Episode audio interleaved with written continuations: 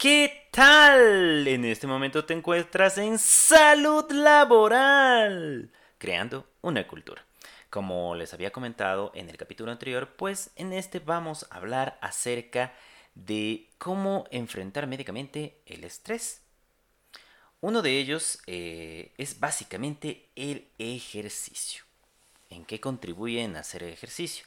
Pues bueno, primero tu médico te puede recomendar y te puede ayudar a realizar una programación de cuándo hacer ejercicio, qué tiempo hacer ejercicio y qué intensidad de ejercicio vas a hacer y qué tipo de ejercicio. Eso lo puedes ir programando con tu médico. Puede ser tu médico ocupacional. Y con ello tú vas a ir viendo si es necesario trotar, correr, jugar básquet, fútbol, volei, bailoterapia, zumba, pues la que más te guste, que te convenga y esté de acorde a tu necesidad. Ojo, no puedes comenzar de golpe, tienes que comenzar de forma progresiva. Pero en última instancia, tienes que llegar a las recomendaciones de la Organización Mundial de la Salud que indica que tienes que hacer ejercicio de 30 a em, perdón, de 150 a 300 minutos a la semana. ¿Eso qué quiere decir? 30 minutos a una hora todos los días, cinco días a la semana. Puede, puede parecer, perdón, mucho, pero en realidad, eh, conforme lo vayas haciendo en forma progresiva, pues vas a llegar a ese nivel. Incluso podría darte una fórmula. Comienza haciendo 5 ejercicios, 5 minutos de ejercicio todos los días por una semana. La siguiente semana incrementa 5 minutos, la siguiente 5 minutos y al cabo de mes y medio tú ya estarás haciendo 30 minutos. Y al cabo de tres meses, tú ya estarás haciendo 60 minutos. Y ojo, es de una actividad intensa. No te pido que te pongas a hacer ejercicio de darte una maratón de la noche a la mañana. No, pero tienes que llegar al nivel de 150 a 300 minutos semanales de una actividad moderada a intensa. Es decir, que desarrolles eh, sudor. Esa sería una actividad de moderada a intensa. Ahora, hay que tomar en cuenta por qué es bueno el ejercicio. Porque en el momento en que tú haces ejercicio, ¿sí? Vas a consumir glucosa. Vas a consumir ácidos grasos. Lo que te has alimentado en exceso se va a consumir.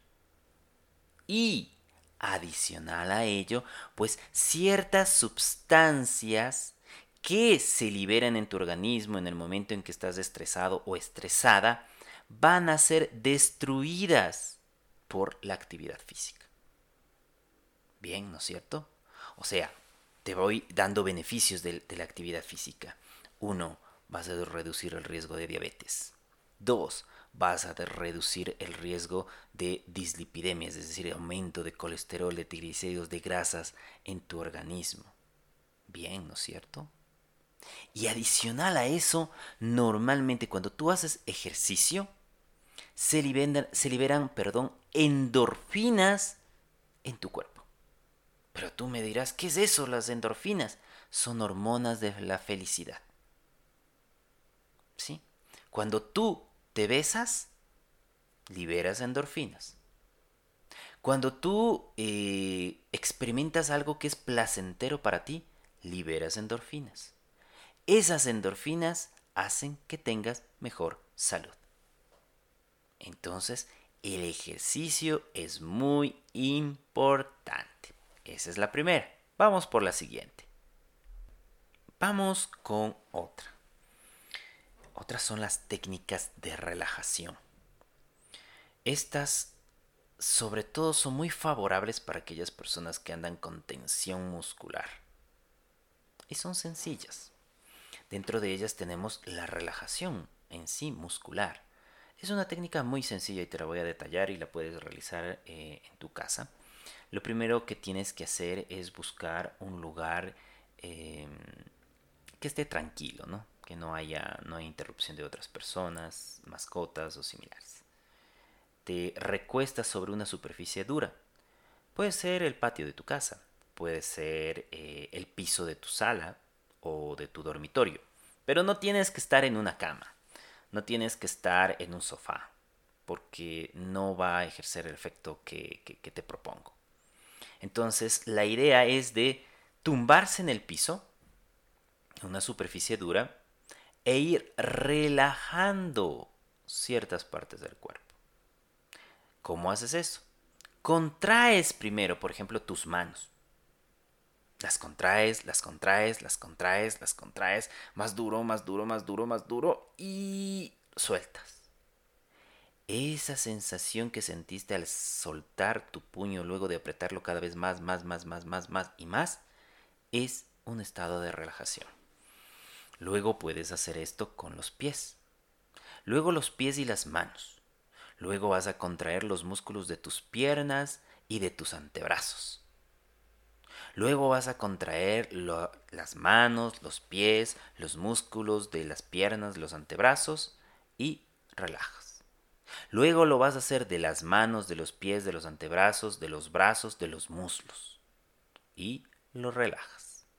Luego vas a contraer nuevamente los músculos de las manos, de los antebrazos, de los brazos, de los hombros, de los pies, de las piernas, de los muslos, de las caderas y relajas.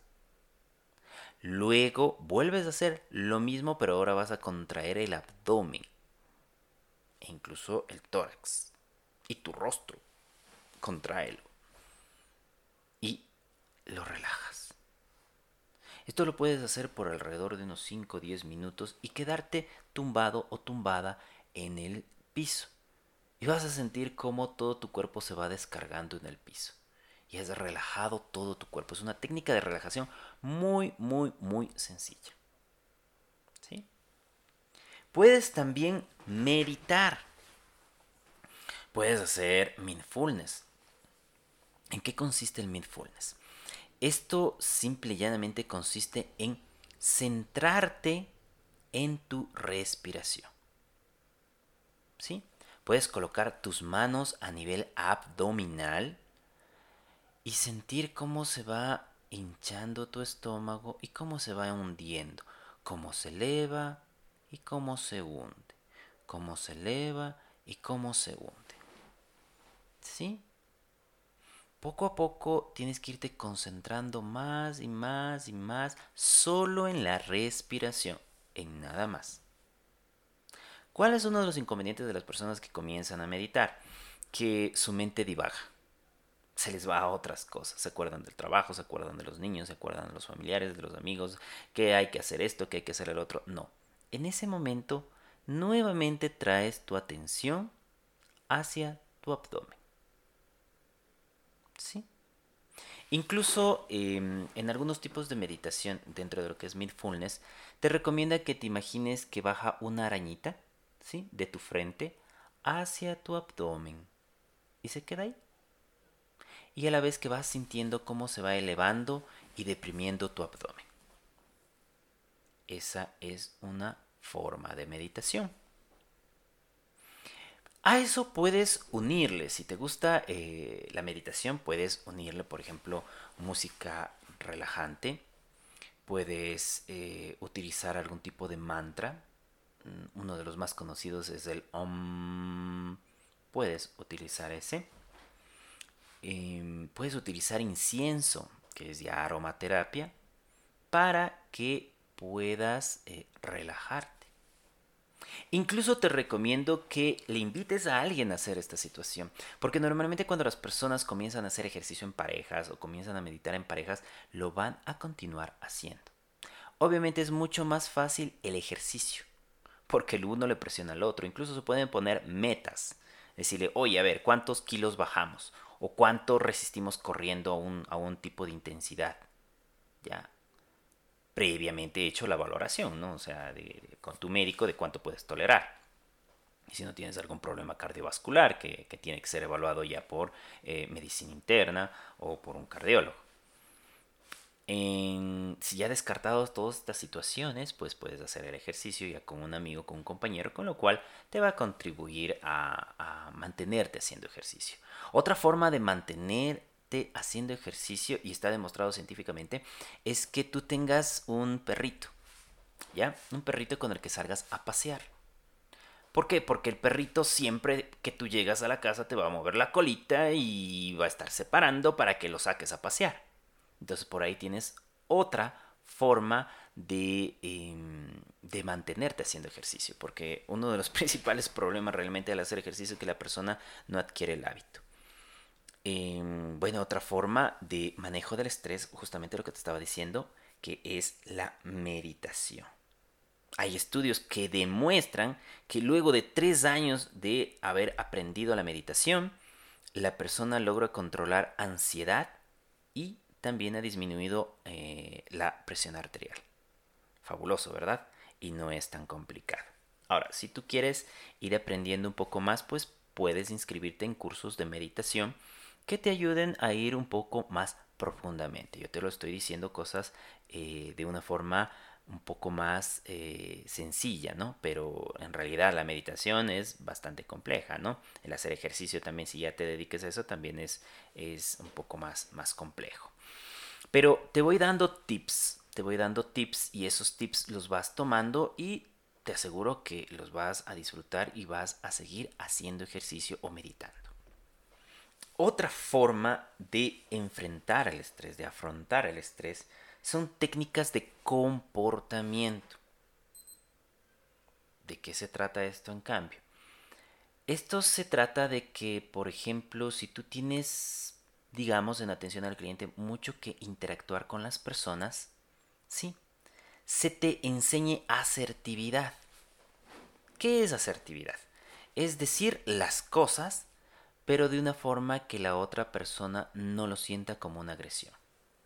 No es lo mismo decir, siéntese ahí, que señor, señorita, tenga la bondad, ¿cree que se puede sentir un poco más cómodo si viene a sentarse en esta silla? o en esta banca o en este sillón. ¿Verdad que sonó diferente? Eso es asertividad. Decir las cosas de una forma que la otra persona no lo interprete de una forma agresiva. Otro es em, aprender resolución de conflictos. Negociación. Entonces, si tú aprendes técnicas de negociación, eh, si eres más flexible, pues no va a ser tan estresante que interactúes con los seres humanos. No es lo mismo que tú, por ejemplo, eh, quieras que una persona em, haga algo que tú necesitas en tu trabajo y decirle, mira, necesito esto. Que acercarte a la persona y decirle, Mira, ¿me puedes ayudar por favor a realizar esta actividad porque necesito continuar con mi trabajo? La persona te diga, no, no puedo en este momento. Ah, ok, muy bien. ¿Y a qué horas puedes?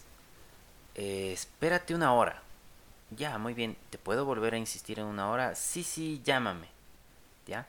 Va disminuyendo eh, la, la resistencia de la persona y al final tú estás obteniendo. Quizá no en ese momento, pero lo vas a obtener.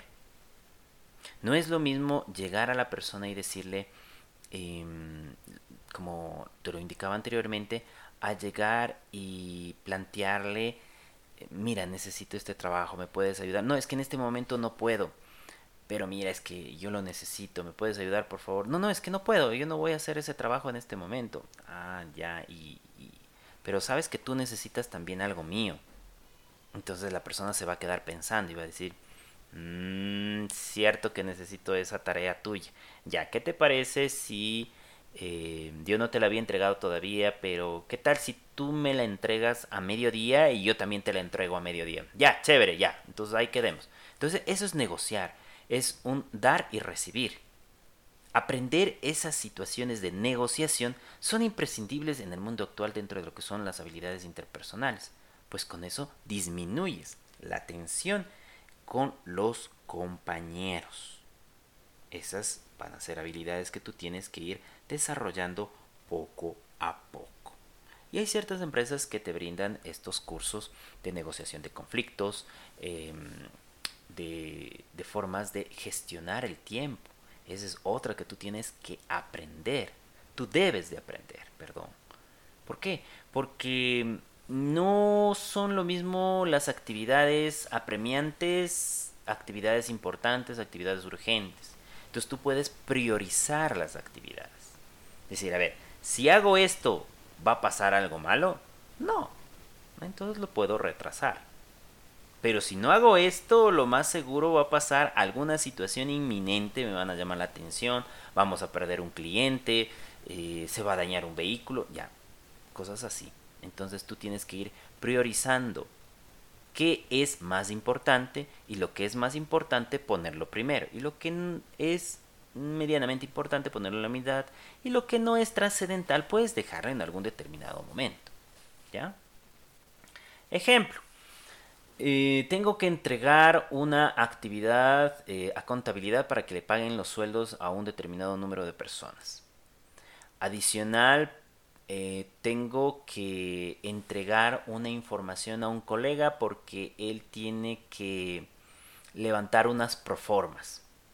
Y adicional, tengo que entregar una información en cajas para que tengan flujo de caja. ¿Cuál de las tres es más importante? Posiblemente eh, si yo no entrego la información a cajas, eh, posiblemente no va a poder tener sueltos, no va a poder tener dinero, no va a poder intercambiar cuando alguien le venga a pagar algo, por lo tanto va a ser medio apremiante. Pero, ¿qué tan importante es de que yo entrego un informe de contabilidad para pagar a las personas? Si no entrego ese informe, mis compañeros no van a tener sueldo y yo tampoco. Entonces, capaz me, van a armar tremendo relajo a mí pero estoy en el día 20 y eso es para el día 31. Entonces, ¿puede esperar? ¿Hay 10 días? Sí, puede esperar, hay 10 días. Y el otro, entregar un informe a un compañero para que a su vez entregue otro informe. De estas tres, muy posiblemente la más importante es entregar este informe a cajas para que pueda tener un flujo. De ahí, muy posiblemente mis compañeros. Porque si, si alguien se queja y dicen que yo soy el responsable, todo el mundo se va a enojar conmigo, ¿no? Cosa que no me gustaría. Pero eh, parece que eso lo puedo gestionar con segunda prioridad y el último la otra, porque no es tan trascendental. Entonces categorizar eso, gestionar el tiempo, poner lo que es más importante primero, es lo que también las personas deben aprender. Hay un término que es la procrastinación también tienes que eliminar la procrastinación, es decir, perder el tiempo.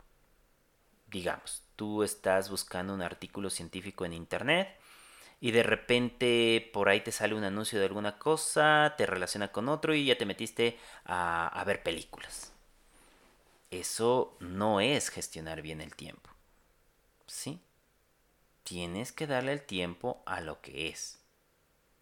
Eso es gestión del tiempo. Entonces hemos hablado en esta, eh, en esta parte acerca de la gestión del tiempo, de la negociación, del manejo de conflictos, que son muy importantes para disminuir el estrés laboral. Bueno, y ahora vamos a hablar de lo que es las técnicas cognitivas y terapia. ¿Qué significa esto? Es básicamente percibir de una forma diferente. Lo que les había mencionado en el capítulo anterior, de que tú dices, bueno, esto puede ser estresante, pero estoy aprendiendo. Entonces es una forma diferente de percibir las situaciones que se te presentan. Esto lo va a llevar magnífico un psicólogo. Entonces, si quieres aprender más de estas técnicas, debes visitar a un psicólogo, pues él es el especialista en esta situación en estas técnicas cognitivas te pueden recomendar llevar un diario de emociones. Entonces con eso tú vas identificando qué día de la semana es más estresante, o qué día del mes es más estresante, o qué situaciones te estresan más, o qué personas te estresan más, o qué actividades te estresan más. Entonces con eso tú ya te vas a ir dando cuenta y vas a decir, bueno, voy a estresarme menos en tal situación. Te cuento una anécdota. En algún determinado momento yo trabajaba en una empresa en la cual el dueño de la empresa llegaba, creo que eran todos los martes, ¿ya? Y le gustaba tener una reunión con todas las jefaturas, Entonces nos llamaba a toditos. Entonces nos sentábamos alrededor de una mesa y empezaba. Y decía, mira, tú estás haciendo tal cosa, tal cosa, tal cosa, no me parece, deberías hacer tal cosa. Terminaba con el uno, iba con el otro, iba con el otro, iba con el otro, y así sucesivamente. Normalmente eso comenzaba tipo siete y media, ocho de la mañana y se terminaba tipo una de la tarde, que ya nos íbamos a almorzar. Quedabas tan agotado mentalmente que ya no te daba ganas de hacer nada. Entonces era un día perdido. Y cuando tenías muchas cosas que hacer, pues te, bloqueabas y al otro día tenías el doble de trabajo que hacer. Entonces una amiga llegaba de lo más relajada. Llegaba de lo más relajada y decía, ¿por qué andan estresados? ¿Por qué andan estresadas? Decíamos, mira, es que tal persona nos llama y tú también estás ahí. Entonces, a ver, a ver, a ver, decía. ¿Qué es lo que hago yo? El viernes hago la mayor parte de trabajo que tengo que hacer para la siguiente semana. Y el lunes hago lo que me falta. Para el día martes dejo como un día muerto que no me va a servir para nada porque sabemos que estamos con el dueño de la empresa y esas reuniones materialmente no es que sirven mucho que digamos. Entonces, me relajo. Sí, se relajaba. Y en realidad todos empezamos a adoptar la misma, la misma metodología. Porque ya sabíamos que los días martes esta persona llegaba, era el dueño de la empresa y quería tener a todos y quería dar recomendaciones a todos. En realidad era un poco monótono y aburrida de las reuniones porque no nos daba nada de, nada de bueno. Era más una forma de desfogue que había encontrado el dueño de la empresa para sacarse todas sus frustraciones pero terminaba afectando nuestro trabajo. E idealmente nosotros encontramos una forma de readaptarnos en base a lo que nos decía nuestra compañera. Entonces, todo el mundo hacíamos las cosas el viernes, la mayor cantidad de cosas, el lunes terminábamos lo que nos faltaba y el martes decíamos es día libre. Entonces entramos en una fase de eh, en una fase de, solo escuchar, entraba por una oreja y salía por la otra, y luego salíamos de esa reunión a almorzar, nos relajamos y continuamos nuestro trabajo. ¿sí? Habíamos aprendido a adaptarnos y enfocarnos con una técnica cognitiva de abordar de una forma diferente el estrés. Entonces hasta el momento yo ya te vengo hablando de algunas formas de afrontar el estrés. Hemos hablado del ejercicio y su importancia. Hemos hablado de técnicas de relajación, de meditación. Hemos hablado de técnicas de comportamiento. Hemos hablado de técnicas cognitivas.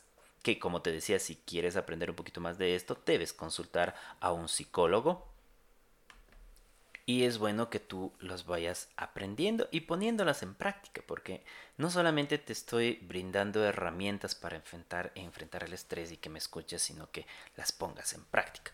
Por ahí alguien puede decirnos, no, no sirve, pero si no lo, no lo intentas, ¿cómo puedes saber?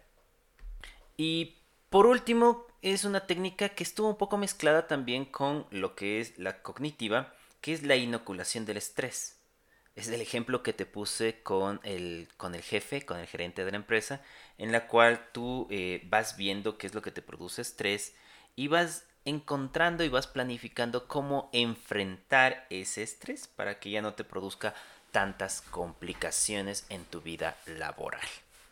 Entonces te he brindado algunas herramientas con las cuales tú puedes enfrentar y gestionar el estrés en tu puesto de trabajo y disminuir las consecuencias a corto, mediano y largo plazo del estrés. Recuerda, la familia es muy importante. Sal con tu familia a pasear, sal con tu familia, juega con tu familia, eh, con tus hijos, con tu esposa. Eso te va a divertir y te vas a hacer sentir muy bien. Te brindo otros tips muy interesantes. Tú trabajas en una jornada de trabajo y cuando sales de esa jornada de trabajo debes salir a compartir. Si tienes familia, comparte con tu familia. Si tienes amigos, pues comparte con tus amigos. Si tienes una mascota, pues comparte con tu mascota. Pero olvídate del trabajo. Ningún triunfo en la vida merece un fracaso en tu vida o en el hogar. Dale tiempo a cada situación. El día tiene 24 horas. Y está dividido en tres partes. Ocho horas para que tú trabajes. Ocho horas para que tú duermas, descanses. Y ocho horas para que tú hagas lo que tú desees. Si quieres ir a caminar, pues camina. Si quieres ir a pasear a la mascota, pues paséala. Si quieres jugar con tu gato, con tu gata, juega. Si quieres leer, lee. Si quieres escuchar música, escucha. Si quieres bailar, baila. Pero dale el espacio a cada cosa. A tu trabajo es tu trabajo. Tu tiempo de descanso es tu tiempo de descanso y tu tiempo de ocio es tu tiempo de ocio. Disfruta de cada una de ellas. Recuerda, la persona más importante para que todos estemos felices eres tú. Tienes que cuidarte. No pongas pretextos. Dale, haz ejercicio. Y ojo, cualquiera de las cosas que tú estás, que te he estado explicando, cualquiera de las cosas que tú hagas, hazlo de 21 a 40 días. ¿Por qué? Porque ahí adquieres un hábito. Y un hábito bueno.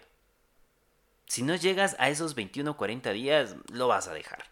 O sea, si empiezas a hacer ejercicio y no te vas hasta los 21 o 40 días, no vas a continuar haciendo ejercicio. Tienes que adquirir el hábito. En el momento que adquiriste el hábito de caminar, de trotar, de meditar, eh, de relajarte, de utilizar una técnica de relajación muscular, y lo has hecho por 21 o 40 días, el día que no lo hagas después de ese tiempo, te va a faltar. Vas a tener la necesidad de hacerlo. Y vas a continuar haciendo. Quizá llegues cansado, llegues cansada, pero dices, no, tengo que hacer ejercicio porque yo todos los días que llego del trabajo hago ejercicio y ya te va a hacer falta. Y eso va a estimular también al resto de las personas que te rodean en tu familia. Y vas a contribuir a la salud familiar también. Y la gente que está alrededor tuyo también te va a ver que sales a trotar y también va a contribuir a la sociedad. Y obviamente ya hemos hablado acerca de las consecuencias negativas en el trabajo, en la salud, ¿sí? Y vas a contribuir a tener salud y a tener a, sentirte bien en tu trabajo y a contribuir a la productividad de esa institución o empresa. Recuerda, en este momento te encuentras en Salud Laboral, creando una cultura. Soy el doctor Renan Brito. Búscame en las diferentes redes sociales como Facebook, Twitter, LinkedIn, Instagram, YouTube y en esta ocasión también los podcasts de Salud Laboral. Muchas gracias.